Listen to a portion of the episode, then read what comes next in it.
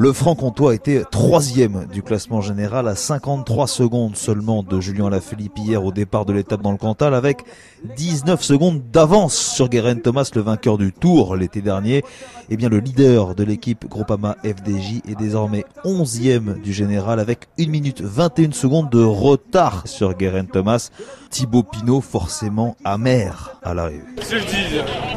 Rien à dire, c'est une journée de merde et puis c'est comme ça quoi. Thibaut Pinot a sans doute perdu le tour hier sur les routes du Tarn et il le sait suite à l'accélération de l'équipe de Julien Alaphilippe dans les 40 derniers kilomètres et au vent, un coup de bordure comme on dit dans le jargon, annoncé par la radio du Tour. Le peloton s'est Thibaut Pinot est bien dans le deuxième groupe. Hier soir, le bus de son équipe n'est même pas allé à l'arrivée, mais directement à l'hôtel où l'équipe a débriefé cette douloureuse étape. Mathieu, un supporter présent à l'arrivée, enrage autant que le champion. On a passé bien, mais une minute après les autres. Hein. J'ai été un peu marqué visage, je pense. Hein. C'est dommage de perdre du temps sur une étape comme ça. Disons qu'il y a des faits de course qu'il faut, il faut être là au bon moment. On critique les équipes comme Ineos, mais ils sont toujours là au bon moment et font toujours le taf comme il faut. Et voilà. Samedi, Thibaut Pinot et Julien Lafilippe terminaient ensemble à Saint-Etienne pour euh, creuser l'écart sur les autres favoris du tour. Hier, c'est l'accélération du maillot jaune qui a condamné le favori français à la victoire finale.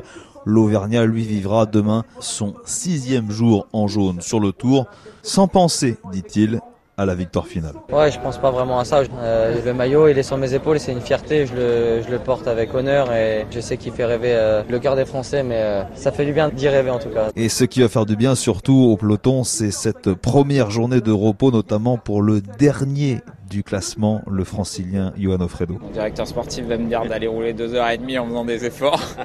J'ai plus envie d'aller au bord de la piscine à boire des bières. On verra. Moi, je vais prendre la deuxième option. Je vais prendre les bières et la piscine. On verra, ça va me refaire. Avant de descendre tout droit à Toulouse et de prendre par la suite la direction des Pyrénées.